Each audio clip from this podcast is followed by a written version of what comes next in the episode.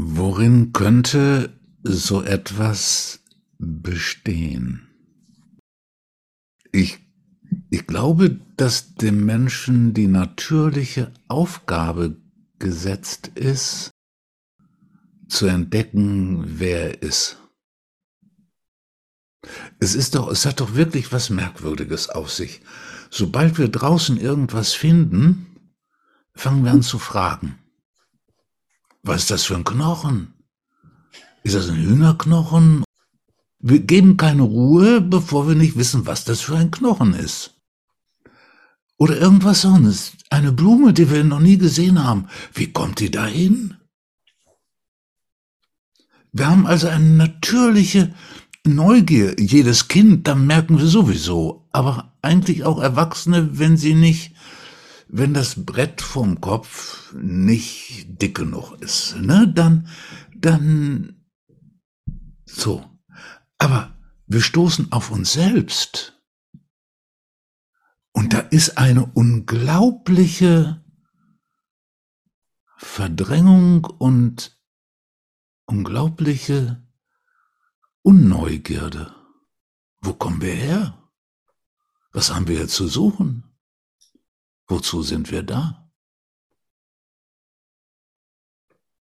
Und das, das ist was extrem Erstaunliches, weil in Bezug auf die Dinge, die da sind, ist es so offensichtlich, dass unsere Neugier von sehr wenig übertroffen wird ist erstaunlich. Es scheint so. Und ich glaube, dass das eine Aufgabe ist. Und wenn wir denn jetzt eine Berufung haben, dann glaube ich, ist die Berufung die, das zu werden, was wir sind. Das Aufwachen bedeutet ja eben auch, zu entdecken, dass man Leere ist und Liebe. Zu werden, der man ist, bedeutet jetzt eben auch, das vollständig zu werden. Und das bedeutet natürlich auch, vollständig zu werden in diese Welt hinein. Und wenn man jetzt hergeht und Liebe versteht, dann und Lehre, die Aufforderung, was bedeutet, was bedeutet der Schritt in diese Welt hinein, das zu werden, was ich bin, unter dem Aspekt, dass ich Lehre bin? Wenn wir das ernst nehmen, bedeutet es Folgendes.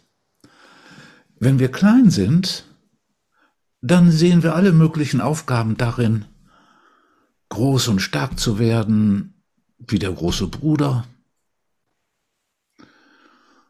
oder so groß und stark werden wie Papa, dass wir endlich Mama heiraten können. Wenn wir noch sehr klein sind, haben wir da solche äh, Fantasien oder Lokomotivführer, Lokomotivführer und ein so gewaltiges Ding da in Bewegung setzen, obwohl dieser Wunsch stirbt aus, seit es keine Dampfloks mehr gibt. Ne, also ich, äh, wer will da heute Also das wollen die Jungs nicht mehr. Das wollen die nicht mehr. Das ist nicht mehr. So, also für das Kind gibt es alles Mögliche. Und dann als Jugendlicher gibt es konkretere Fantasien, weil die Fähigkeit zunimmt, zu denken, was wäre, wenn es alles ganz anders wäre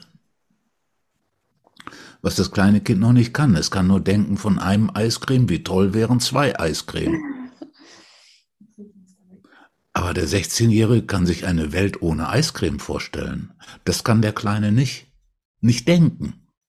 Also was das Wichtige daran ist, ist, die Aufgabe bestünde dann also darin, immer mehr als Person nicht zu verschwinden, sondern das eigene zum Verschwinden zu bringen und dadurch immer durchlässiger zu werden für das Absolute, das durch uns hindurch einen Weg findet in die Welt hinein.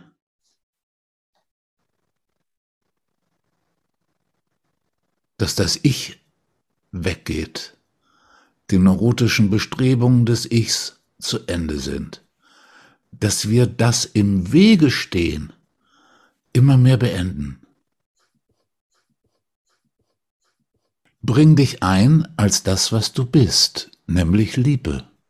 Das ist auch, was die Welt am dringendsten braucht. Und dann finde durchaus einen ganz individuellen, einzigartigen Ausdruck und Manifestation dieser Liebe. Ich glaube, das ist unsere allgemeine Berufung. Ob du dann noch in irgendeinem Beruf etwas Wichtiges tust und leistest, ist auch wichtig, aber ich glaube nicht das Zentrale. Die Priorität ist in erster Linie, Liebe in die Welt zu bringen, weil das heißt, das, was du bist, die Unendlichkeit, das Absolute in die Welt zu bringen. Und in zweiter Linie eine irdische Form von Leben und Gestaltung. In zweiter Linie.